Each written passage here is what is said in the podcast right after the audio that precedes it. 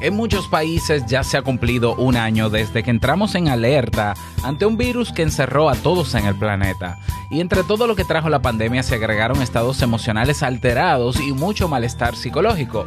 Lo que más repunta son los ataques de ansiedad. Y hoy conversamos sobre qué podemos hacer si estamos teniendo ataques recurrentes de ansiedad o pánico. Así que saca un ratito para que juntos nos tomemos este cafecito. Si lo sueñas,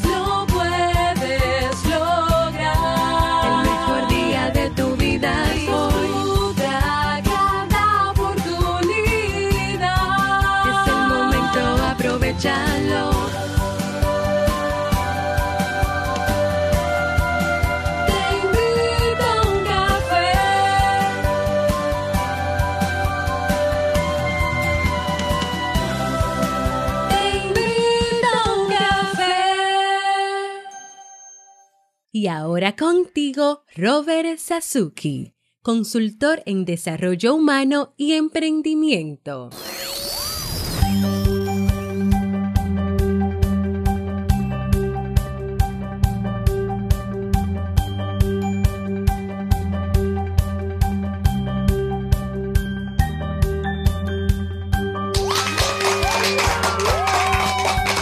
Hola, ¿qué tal? Con esa energía positiva, esos aplausos y aquí tu bebida favorita. Damos inicio a este episodio, episodio número 1234 del programa Te invito a un café. Yo soy Robert Sasuki y estaré ayudándote y motivándote para que puedas tener un día recargado positivamente y con buen ánimo. Esto es un podcast y la ventaja es que lo puedes escuchar en el momento que quieras, no importa dónde te encuentres y cuántas veces quieras, solo tienes que suscribirte completamente gratis para que no te pierdas de cada nueva entrega. Grabamos de lunes a viernes, específicamente lunes, miércoles y viernes, desde Santo Domingo, República Dominicana y para todo el mundo. Y en el día de hoy he preparado un tema que estoy seguro que te será de muchísima utilidad.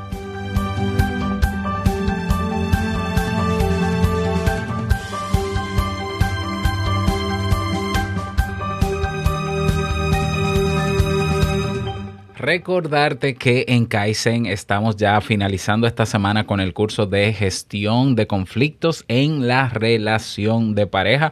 Ya estamos a las puertas de un nuevo curso, así que voy a abrir la votación en el día de hoy en kaizen.com barra encuesta para que tú, no importa si eres miembro o no, o no eres miembro, te enteres de las propuestas de nuevos cursos que tengo en lo adelante y elijas, por lo menos ahora en esta versión de la encuesta, el que tú quisieras que comenzara la próxima semana, para ya comenzar a prepararlo y comenzar a grabarlo para comenzar naturalmente con él la semana que viene. Así que te pido de favor que vayas a kaizen.com barra encuesta. Es anónima, votas y listo.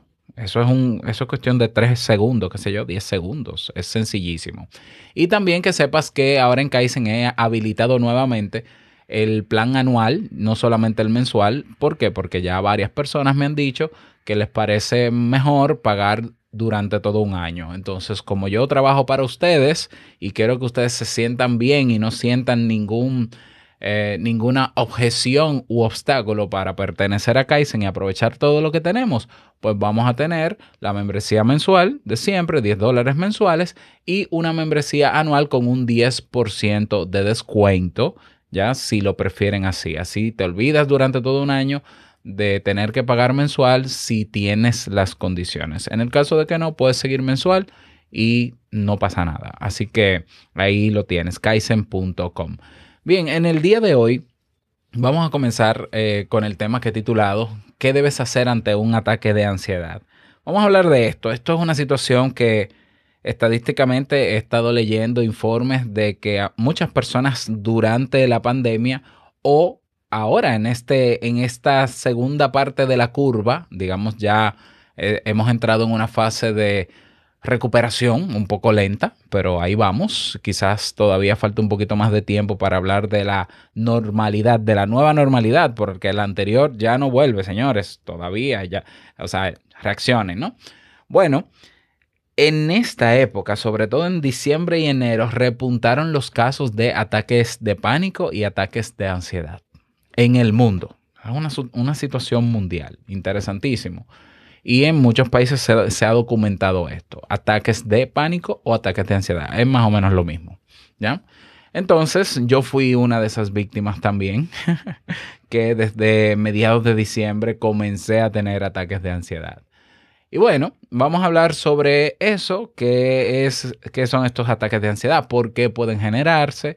Hay episodios donde ya yo he hablado un poco sobre esto, te lo voy a dejar también si quieres profundizar, pero sobre todo nos vamos a centrar en el día de hoy en dar claves prácticas para que puedas enfrentar ese ataque cuando lo tengas. Y si no, si ya tienes una persona en casa o algún amigo al que le puedes compartir este audio o al que puedes tú ayudar frente a un ataque de pánico, pues entonces esas herramientas te pueden servir el tenerlas para ayudar a esa persona.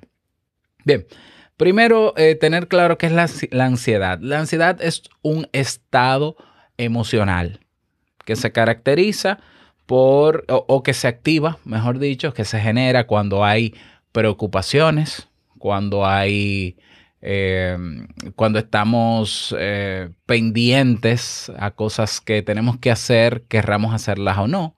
Cuando estamos deseosos también, hasta en positivo se genera ansiedad, deseosos de, deseosos de que algo pase, que sabemos que va a ocurrir en el futuro y estamos ansiosos, por eso decimos, yo estoy ansioso, claro, yo estoy a la expectativa. Pues la ansiedad es ese estado emocional que traduce esas ideas sobre lo, la preocupación que tengo, lo pendiente que tengo, lo que deseo que pase, ya sea en el presente o en el futuro próximo. Esa es la ansiedad, un estado emocional. Eh, la ansiedad naturalmente hace que se genere una activación en nuestro cuerpo. Nuestro cuerpo se va a llenar con energía adicional al que maneja. Todo esto motivado por el, porque el cerebro se da cuenta de que, ah, esta persona está preocupada por tal cosa. Bien, al preocuparse con las ideas que les llegan a la cabeza, se activa la ansiedad y esa combinación entre esas ideas y esa ansiedad, pues le dan la señal al cerebro de que hay una especie de alerta de algo que está pasando o va a pasar y hay que preparar el cuerpo para eso. El cuerpo entonces genera estrés. Esa activación fisiológica se llama estrés. Entonces, muchas veces la ansiedad genera estrés y muchas veces el estrés, no por ansiedad, sino por otra cosa, puede también derivar en el estado emocional de ansiedad. Pero quiero que se entienda la diferencia, aunque yo sé que hay algunos autores que dicen que ansiedad y estrés es lo mismo. No. Bueno, no digo que no. Mi postura y yo estoy a favor de los que piensan que la ansiedad es estado emocional y estrés es una activación fisiológica.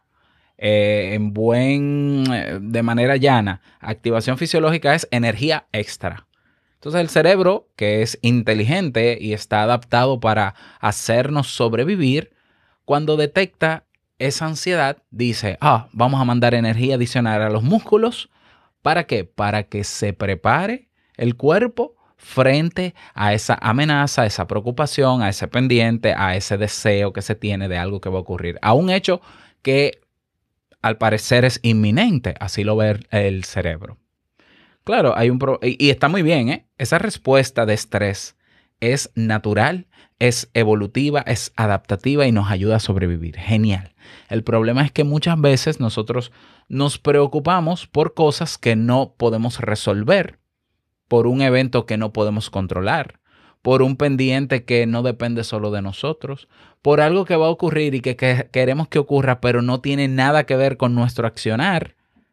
Entonces se activa un estrés a raíz de esa ansiedad, pero estamos preparados ahora fisiológicamente, tenemos la energía para enfrentar el evento, pero el evento nunca llega. Y eso es lo que a largo plazo, cuando mantenemos esa activación a largo plazo y esa ansiedad a largo plazo, pues eh, nos desgastamos, por decirlo de una manera práctica. El cuerpo esa energía lo desgasta y sentimos cansancio y es lo que llamamos luego estrés crónico. En el caso de la ansiedad, si yo mantengo esa preocupación constante, pues llega un momento en que ese estado emocional, al yo no regularlo o no sacar esa ansiedad de mí a tiempo, pues se va acumulando y, implosiona. Es decir, nos afecta. Y nos afecta no solamente psicológicamente, porque nos pasamos el día pensando en esa preocupación, en ese pendiente, en ese evento, sino que también se traduce en lo que llamamos somatización, reacciones del cuerpo a ese malestar psicológico que ya tenemos. Y toda esa suma, pues nos afecta. Y terminamos en un ataque de ansiedad que es una, un desbordamiento de esa ansiedad que se traduce en malestar físico también. Y ahí hablamos de síntomas como náuseas, mareos, puede ser migraña, puede ser dolor de pecho, puede ser taquicardia, puede ser arritmia, pueden ser temblores, puede ser, eh, qué sé yo, bueno, no sé. Pues, eh, eh, es, es diferente en cada persona. Es diferente. La somatización es diferente en cada persona, pero esos son los, más, los síntomas más comunes fisiológicos en los que se traduce el ataque de ansiedad. ¿Qué pasa? Que cuando esa ansiedad se desborda porque durante mucho tiempo la hemos mantenido y no la hemos canalizado adecuadamente, recuérdalo. O sea, si no, porque sentir ansiedad no es malo, es natural también, pero de manera regulada, porque tú te puedes preocupar por lo que tienes que hacer y sentir ansiedad, pero si te pones a hacerlo y lo terminas, se te va la ansiedad. O si tú canalizas esa ansiedad y la sacas a través de alguna técnica, bueno, ya se te fue esa ansiedad. ¿Ya? Bueno, entonces ante el desborde de la ansiedad, el cuerpo reacciona con un dolor, con, unas, con una manera de traducir ese malestar emocional en el cuerpo. Ante ese malestar ya físico, estamos en medio de un ataque de ansiedad, te lo estoy describiendo, ante ese malestar ya físico que yo tengo, se suma ahora la preocupación o el miedo que tengo por el dolor que se me ha metido que yo no sé de qué es, porque yo soy una persona sana, yo como bien, yo no estoy enfermo, yo no tomé alcohol y yo comienzo ahora a buscar la causa de esa ansiedad, de ese malestar físico que siento, por, eh, pero estoy en medio del ataque de ansiedad. Y entonces yo me asusto y comienzo ahora a preocuparme por cómo me siento en este momento estamos sumando más preocupación a la preocupación original que no tenía nada que ver con la preocupación de ahora. Esa nueva preocupación hace que el nivel de ansiedad todavía sea todavía, todavía sea más alto. Se dice que el pico máximo de un ataque de ansiedad es, es a los 10 minutos de haber comenzado. Y eso tiene mucho sentido porque nosotros comenzamos, tengo un dolorcito aquí en el estómago, tengo un dolorcito, y es un dolorcito. O eh, me siento con arritmia, o me siento con eh, las palpitaciones de, de, mi corazón han aumentado y yo me siento así como un poco sofocado. Y entonces yo comienzo a buscarle la vuelta y empiezo a pensar, ay, será por esto, ay, será que tengo coronavirus, ay, eh, ya a los 10 minutos, pues ya la ansiedad va a otro nivel porque le sumamos preocupación a la preocupación que generó la primera ansiedad y ahora es una nueva ansiedad mucho más elevada porque ahora estamos asustados e incluso creemos que nos vamos a morir. Todo eso pasa en ese ciclo del ataque de ansiedad. Llegamos a ese pico, a, eso, a más o menos 10 minutos, y luego llega un momento en que se va calmando, se va calmando, se va calmando.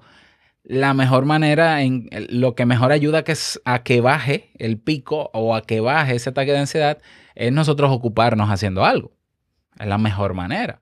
Pero, pero lo que se dice es que un ataque de pánico, de ansiedad, ronda entre los 15 minutos y 30 minutos. Es decir, a los 30 minutos eventualmente va a pasar. Y yo creo, y esto simplemente es una suposición, yo creo que llega un momento, un tiempo durante el ataque de ansiedad donde el cerebro se da cuenta de que no hay una verdadera amenaza. Es como que el cerebro dice, hey, yo he activado todo esto en el cuerpo, toda esta reacción física, este dolor, este malestar, pero yo no veo el problema. Entonces déjame ya comenzar a bajar los niveles de todo esto, a generar las hormonas necesarias para tranquilizar a esta persona, porque eso que a ella le preocupa no existe. Eso es el cerebro. Te estoy hablando como si fuera yo el cerebro. Eso es un postulado que, o una, algo que yo creo que puede pasar. Otra cosa que yo creo que puede pasar que ayuda a que de forma, incluso sin, sin ser activo en la, en, la reducción de ese ataque de ansiedad que ayuda, puede ser que la misma persona pues comience a pensar otras cosas sobre lo que le pasa y entonces también eso ayuda a bajar la ansiedad. Pero lo que yo quiero explicarte con todo este proceso es que te des cuenta de que la ansiedad se desborda y llega a un pico con el ataque de ansiedad y nosotros vamos, mientras más alimentemos ese ataque de ansiedad, más aumenta. En el momento en que le reducimos un poco la atención o la importancia y nos damos cuenta pensando, porque son los pensamientos que, los que activan nuestros estados emocionales, recuérdalo siempre, antes que el sentimiento está el pensamiento que la activa, ¿verdad? Entonces yo comienzo a pensar diferente y yo digo, bueno, pero yo no tengo razones para estar enfermo, yo estoy bien de salud, esto puede ser, yo, yo mismo cuando tengo mis ataques de ansiedad, yo ya cuando comienza todo, yo empiezo naturalmente a preocuparme. ¿Y qué pasa? ¿Y por qué este dolor? ¿Y por qué aquí? ¿Y por qué aquí? ¿Y por qué aquí? Y hay un momento en que yo comienzo a confrontar mis propias ideas pero yo no tengo razón para estar enfermo. Yo no tomo alcohol, yo me mantengo haciendo ejercicio, yo estoy bien, eh, no hay ninguna razón. Es cierto que tengo pendientes, porque yo siempre tengo pendientes, pero todos los pendientes están controlados. Yo tengo mi planificación hecha, yo sé cómo voy a hacer las cosas, aquí no va a pasar absolutamente nada. Y el ataque de ansiedad va bajando. Ya. Entonces, claro, ya yo te he descrito y ya comencé a darte eh, maneras eh, o, cómo funcionaría también la reducción de ese ataque de ansiedad. Pero es bueno que sepas que aunque se dice que el 20% de la población mundial sufre con recurrencia ataques de ansiedad, yo estoy casi seguro que ese 20% ha aumentado. Y es lógico, tiene sentido. Hay más preocupaciones. ¿Por qué? Porque hay una situación global. Y no solo porque hay una situación global, a eso se le suma ¿qué tan pendiente estás tú a esa situación global? En mi caso, yo debuté con ataques de ansiedad en diciembre, luego de haber vivido meses antes un accidente, de haberme quemado parte del cuerpo, que no fue cosa sencilla, por una situación, por una situación que me causa mucho miedo, me causaba mucho miedo, ese miedo se agudizó todavía más, si a eso le sumamos que yo er, estaba muy, muy atento a la situación global de la pandemia y todos los días atento, atento. Si a eso le sumamos los pendientes, si a eso le sumamos la situación económica que cada vez es un poquito más difícil, evidentemente por la misma situación, ah, todo eso se va sumando. Entonces en diciembre yo comencé con mis ataques de ansiedad. Y claro, al principio yo lo que me voy es a la parte clínica.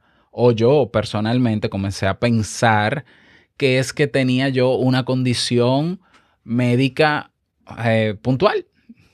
Ya, y yo decía, bueno, tengo problemas gástricos, porque a mí se me tradujo en dolor en, la, en el estómago.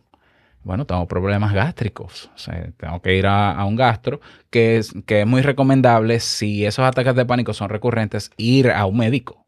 Evidentemente, ¿para qué? Para que haga una evaluación clínica un médico general que haga una evaluación clínica, te haga los análisis correspondientes para descartar o confirmar si es un problema médico. Porque si, si fuese un problema médico, ya sabemos que no es ansiedad y qué maravilla. Eh, la mayoría de, situaciones médicas se tratan con medicamentos y listo. Entonces nos tomamos los medicamentos por cierto tiempo y se acabó. ¿Ya? Bueno, entonces, eh, ¿qué hacer ¿Qué cosas hacer frente a un ataque de ansiedad? Eh, lo primero, cuando comienza el ataque, ya te mencioné síntomas, cuando comienza ese ataque, siéntate en un lugar tranquilo y despejado de mucho ruido. ¿ya? A muchas veces estar frente a estímulos como pantallas, televisión, eh, monitores, redes sociales, o sea, móviles y demás, eso es ruido para nuestra mente. ¿Por qué? Porque estamos prestando atención a muchísimos elementos que hay en la pantalla. Entonces, apaga las pantallas, siéntate en un lugar tranquilo. Tú te sientes sofocado, dolor, esto, sí, vete a un lugar tranquilo y cierra los ojos. Mientras menos estímulos ambientales percibas, más rápido va a pasar. Porque hay que dejar que pase. Hay que esperar que pase. Siéntate en un lugar tranquilo y cierra los ojos. Ok, busca la manera de distraer la atención que tienes sobre el ataque. Yo sé que es difícil al inicio porque uno comienza a tener miedo. ¿Qué me está pasando? ¿Me voy a morir? ¿Me va a dar un infarto? No lo sé. Es que no, es que esto, que lo otro. Y eso aumenta el ataque. Entonces, Si ya lo has identificado o si quieres simplemente saber si estás frente al ataque, bueno, comienza a distraer tu atención del mismo ataque. Y entonces, qué sé yo, comienza a contar desde 100 hacia atrás o haz, haz sumas numéricas, ¿verdad? Operaciones aritméticas. Sí, eso es sumamente efectivo, créeme, para distraer. ¿Por qué? Porque saber cuántos son 236 más 24.835, yo creo que en ese trajín se te quita la ansiedad, pero distráela. Comienza a pensar en algo que te gusta o que te relaja, ¿ya? Mira fijamente, abre los ojos en ese lugar tranquilo y mira fijamente un objeto. Eh, míralo con detenimiento y descríbelo muy bien con tus ojos para que tu atención se vaya a ese solo objeto y, y distraigas la atención de ese ataque. Otra cosa que puedes hacer es visualizar en tu mente o imaginar un lugar que te haga sentir bien. Jarabacoa, como en mi caso, el campo, la playa, el cielo, son ambientes que pueden generarnos paz. ¿Qué otra cosa puedes hacer? Ah, porque vamos a ver, hay cosas que a mí me pueden funcionar y quizás a ti no. A mí me funcionan muy bien, pero de manera pero de manera yo diría mágica. Yo sé que no es la palabra correcta, pero es 100% efectiva para mí y es eh, eh, derrumba incluso el, desde el inicio del ataque, lo derrumba es ponerme unos audífonos y escuchar música, la que sea. Yo tengo una atención especial hacia la música, porque, porque sí, porque va en mis genes, porque desde pequeño entonces yo escucho cualquier música y mi cerebro se enfoca en el mínimo instrumento que está sonando y describe cada instrumento y cada nota musical. Eso hace que ese ataque no prospere, pero nunca. Entonces ya yo he, he identificado esa como mi mejor herramienta a la hora en que yo comienzo a tener algún malestar, música y después hablamos. Déjame poner la música. Si con la música esto se calma, era, era el inicio de un ataque de ansiedad. Si persiste el dolor que tengo, aún con la música, pruebo otra cosa. ¿Ya? Te doy más herramientas. Ya te dije, sentarte en un lugar, lugar tranquilo con los ojos cerrados, distraer tu atención, ya sea mirando un objeto, pensando en otra cosa, contando, haciendo operaciones aritméticas, escuchar música van tres. Número cuatro, eh, imaginar un lugar que te haga sentir bien. Número cinco, ten presente, ¿no? Por lo menos que ese síntoma que estás teniendo es una reacción al estrés, entonces comienza a confrontar las ideas preocupantes que tienes sobre el ataque en ese, en ese, momento o si tienes ya algún pendiente real que sabes que lo tienes. ¿Ya? Porque es que yo sabía mis ataques de pánico o de ansiedad porque los tenía. O sea, yo lo sabía. Entonces simplemente yo comenzaba a hacer un discurso interno de que Vamos a ver, yo tengo cosas pendientes, sí, pero es que yo siempre tengo cosas pendientes. Ahora, de lo pendiente que yo tengo, ¿está organizado y bajo control? Cuando digo bajo control es por lo menos bien planificado. No. Ah, no. Bueno, pues en cuanto acabe este ataque, yo me voy a poner a organizar y me pongo a escribir y organizo mis ideas. Santo remedio. Si yo digo, no, pero yo tengo todo bien planeado, organizado, estructurado, entonces comienzo a restarle validez a mi preocupación.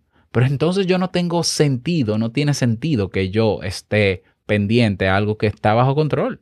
Es una estupidez. O sea, no tiene sentido, Robert, que yo esté preocupado por eso. Y comienzo a confrontar esos pendientes. ¿Ya? Sabiendo que este ataque que estoy teniendo en este momento puede responder a un desbordamiento a raíz de, eso, de esa situación. Y comenzar a darme cuenta de eso y comenzar a confrontar mis propias ideas ayuda a que baje. Bien, seguimos. Número 6. Mira, hoy no he usado la tacita. Número 6. Procura controlar la respiración durante lo que sea de más que hagas. La respiración es importante porque muchas veces nosotros cuando estamos ante un ataque de ansiedad estamos hiperventilando. Y hiperventilando es respirando rápido, por, lógico. Estamos en un ataque, tenemos miedo, hay una activación fisiológica y nosotros, ¿verdad? Bien, pues entonces vamos a ser conscientes de que esa respiración hay que controlarla rápido. ¿Para qué? Para enviar la cantidad de oxígeno y de CO2, de CO2 necesaria a nuestra sangre y a nuestros músculos, lo que eventualmente sumaría a que estos se relajen. Cuando hay oxigenación, buena oxigenación en el cuerpo, los músculos se relajan. Por tanto, estoy hiperventilando. Respiro profundo, inhalo profundamente.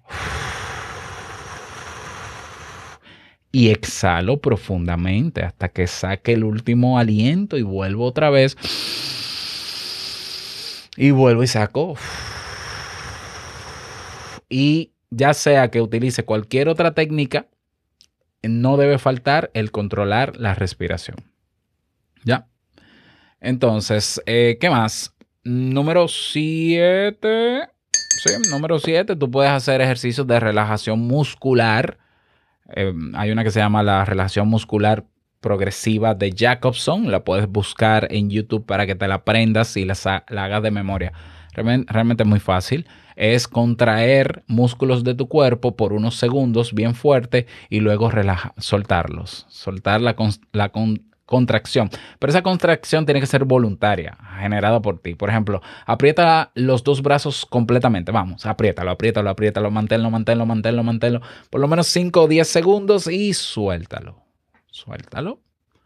Vuelve nuevamente, aprieta, aprieta, aprieta, aprieta cada músculo de tu cuerpo en este momento. Vamos a ver. 1, 2, 3, 4, 5, 6. Ok, suéltalo, suéltalo, suéltalo. Eso también ayuda a eh, relajar los músculos. ¿eh? Número, ya se, me fue el número. Número siguiente, tú puedes utilizar ah, eh, aceites esenciales, olores que te gusten, porque los olores se conectan a nuestra memoria y nos hacen recordar momentos agradables. A mí me gusta mucho el olor a canela, por ejemplo. Entonces, cuando yo huelo canela, mi cuerpo se relaja. ¿Por qué? Porque me gusta. Hay personas que le gusta el olor a manzanilla, a, ciertas infusiones, lavanda, eh, el perfume que usa, bueno, pues échate un poco de perfume en un pañuelo y huélelo.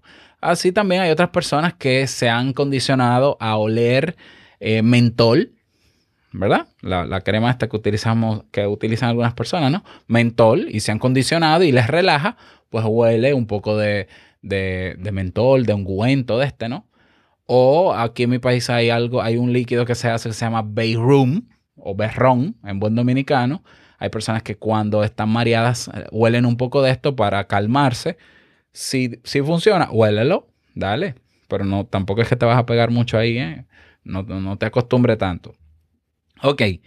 Eh, como última recomendación sería, si ve midiendo el tiempo del ataque, porque si sobrepasa los 30 minutos el ataque, la crisis, si sobrepasa, escucha bien, los 30 minutos, ya ahí la, mejor recomendación es acudir a urgencias, a emergencia. ¿Por qué? Porque puede ser otra cosa. Eh, eh, yo repito, si el tiempo máximo promedio de duración de un ataque de pánico, de ansiedad, va de los 15 a 30 minutos, porque el, mismo organismo va a buscar la manera de regular y de que te calmes. Ahora, yo le ayudaría con las estrategias que te di, yo prefiero ayudar a mi organismo a hacerlo más rápido. Si no, si luego de ese tiempo sigue, hay que ir a emergencias. ¿Por qué? Porque no sabemos qué es. No sabemos qué hay detrás, porque puede, puede ser otra cosa.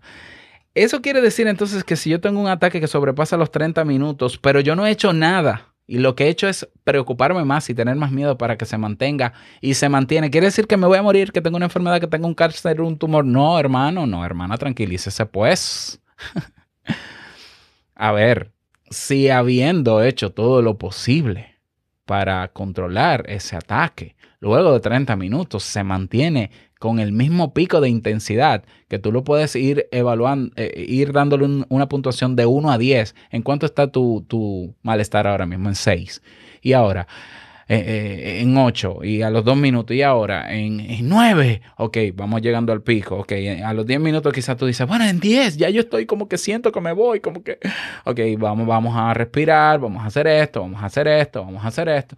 Pasan unos minutos, dime, valoración, 10. Y a los 20 minutos, valoración, 10. Espérate. Emergencia. Rápido. ¿Por qué? Porque no sabemos Ya es, un, ya es una sintomatología que se desborda frente a lo tradicional. Eso no quiere decir que sea nada gravemente malo, pero es que simplemente tenemos que ir porque no sabemos. ¿Ya? ¿Qué pasa entonces? Fíjate las recomendaciones que están ahí. Puede que te funcionen otras. Si a ti hay cosas que te relajan y te, te distraen rápido, úsala. A mí también me distrae y me relaja mucho, pero mucho, poner videos de comedia, de stand-up comedy, pero es que de una vez, o sea, yo pongo ahí a Franco Escamilla, o a Sofía Niño de Rivera, o a Liz Pereira de Colombia, o a muchos dominicanos, buenos dominicanos que hay aquí, eh, de España, de España, no, de, Cuba, perdón, tengo a, Valdés. Eh, yo tengo mi gente, mis comediantes favoritos, y yo los pongo y funciona de una vez. Entonces también tú puedes encontrar qué te funciona y sigue, úsalo cuando lo necesites. ¿Qué pasa si le sucede a otro en mi casa? A mi papá, a mi mamá, a mi hermano, a un familiar, a mi pareja. Sigue las mismas instrucciones. Llévale a un sitio tranquilo donde él se sienta seguro. Por ejemplo, hay ataques de ansiedad que son generados por miedo a la, al, al, oscuro. Sí, eso es así. O a, o a algún bicho, alguna cucaracha, como en mi caso o algún otro insecto. Sácalo de ese lugar donde él cree que puede haber eso. Si es miedo a la oscuridad, prende una luz, pero hazlo sentir seguro físicamente, en un espacio seguro, tranquilo. Luego que le sientas, pues comienza a ayudarle a que se enfoque. Lo primero que se va a enfocar es en respirar profundamente, mientras tú, con un cronómetro en tu móvil, vas a ir calculando el tiempo en que comenzó. Ok, pongo a correr el cronómetro o veo la hora, son las 10 y 48, déjame ver. Vamos, vamos a comenzar a respirar, respirar, respirar, eh, métele un tema, que no tenga nada que ver con su preocupación. No le preguntes, ¿qué es lo que te preocupa? ¿Por qué estás pendiente a lo que estás pendiente? ¿Qué es lo que tienes en la cabeza? Dímelo. Eh, los, mira, por favor, mejor vete de ahí, porque no estás ayudando. No, no, todo lo contrario. Eh, ¿Tú te acuerdas la vez que tú me dijiste que tú y yo nos reímos mucho del chiste aquel que me hizo, que hizo fulano? ¿Tú te acuerdas cuál era? Ve respirando. Yo sé que te sientes mal, pero simplemente es para ver si logramos calmarte. calmarte. Cuéntamelo ese chiste, ¿tú te acuerdas? Ay, sí, mira, en medio, en medio del ataque. Ah, sí, yo sé que era así, una risa así media dolorosa. Ah, ok, ahora dime, de 1 a 10, ¿cómo tú sientes que vas? ¿Vas, sientes que va empeorando o que te vas tranquilizando? No, me estoy tranquilizando. Pues sigamos hablando de otra cosa. Mira, yo me acuerdo que una vez hicimos tal cosa. Cosas agradables que distraigan. Es la clave y voy midiendo el tiempo y puede ser que no llegue a 10 minutos el ataque y que ya llegue un momento en que la persona se esté, esté tranquila, relajada. Otra manera de ir midiendo que te puede ayudar es comprarte un medidor digital de, de pulso, que es un dispositivo que se coloca en un dedo de la mano y él comienza a medir pulsación y oxigenación en la sangre. Entonces, lo ideal es que la oxigenación en sangre sea de más de un 95% y que las pulsaciones estén en, la norma. Yo no me voy a meter en eso porque no soy médico, pero yo tengo mi, ritmo y lo conozco. Entonces tú le pones ahí el dispositivo y vamos a comenzar a trabajar en tu ataque. Y vamos a ir midiendo oxigenación en sangre. Vamos a respirar, respirar, respirar, respirar. Y tú irás viendo, incluso a la misma persona le sirve de feedback, de retroalimentación, mirar cómo desciende su pulso a medida que vas respirando profundamente. Incluso se puede enfocar en el dispositivo y en querer controlar esa pulsación y bajarla. Y eso también distrae. Esas son técnicas que llamamos en psicología de biofeedback, técnicas de biorretroalimentación. Cuando yo veo que puedo controlar mi pulso prestando atención a un dispositivo y a través de ejercicios de respiración, eso es sumamente gratificante porque te dice, ok, aquí mando yo. Cada vez que respiro profundo, baja un grado, baja dos, baja, sigue bajando, sigo respirando. Incluso tú te puedes dar cuenta con ese tipo de dispositivo, que de hecho te lo puedo dejar en las notas del episodio, te lo dejo también en la comunidad Sasuki para que lo compres, es baratísimo, pero yo creo que 10 dólares por ahí anda tú puedes darte cuenta cuando aumenta tu pulsación. Cuando tú comienzas a pensar en cosas preocupantes, suele aumentar. es chulísimo porque yo digo, wow, o sea, increíble la mente, ¿no? Bueno, ahí tienes más. ¿Qué más se puede pedir? Lo que se salga de todo esto que te he mencionado, tiene que ser visto por un médico. Así de sencillo. Lo que supere los síntomas, lo que supere la intensidad en tiempo y lo que supere la recurrencia, quiere decir que si yo duro todos los días, por lo menos dos semanas, todos los días, teniendo el mismo ataque de ansiedad, el mismo dolor, amerita una revisión clínica. ¿Para qué? Para confirmar o descartar cualquier cosa. O sea, es un tema de prevención. Así que vamos a trabajar en eso y eh, ya sabemos que un ataque de ansiedad no te va a matar, realmente no te va a matar. Es una situación sumamente desagradable, ah, pero sí se puede trabajar en ella. Yo ya he estado implementando muchísimas cosas y bueno, ya, es como que ya yo siento que no debería ni siquiera prestarle atención a eso. Entonces, bueno, ahí vamos, avanzando porque de esta salimos juntos. Espero que te hayan servido estas recomendaciones. Me gustaría que me lo digas. Si puedes escribirme donde me escuchas, escríbeme. Bueno, hay, plataformas donde es difícil verlo. En Castbox es difícil. Pero si me escuchas en Evox, yo tengo la aplicación de Evox. El, el mejor lugar realmente para retroalimentar es la comunidad Sasuki. Es una plataforma aislada de todo este ruido de las redes sociales, solo para nosotros. El contenido está organizado, estamos ahí en el día pendiente unos a otros, conociéndonos, personas de todo el mundo. Es gratis. Estará en la comunidad Sasuke, es gratis. Así que, ¿cómo te unes? Ve a teinvitouncafe.net y dale clic al botón Comunidad Sasuke, creas tu cuenta y nos vemos dentro. Y nada más, desearte un bonito día, que lo pases súper bien y no quiero finalizar este episodio sin recordarte que el mejor día de tu vida es hoy y el mejor momento para comenzar a enfrentar esos ataques de ansiedad es ahora. Nos escuchamos mañana, el viernes, perdón, en un nuevo episodio. Chao.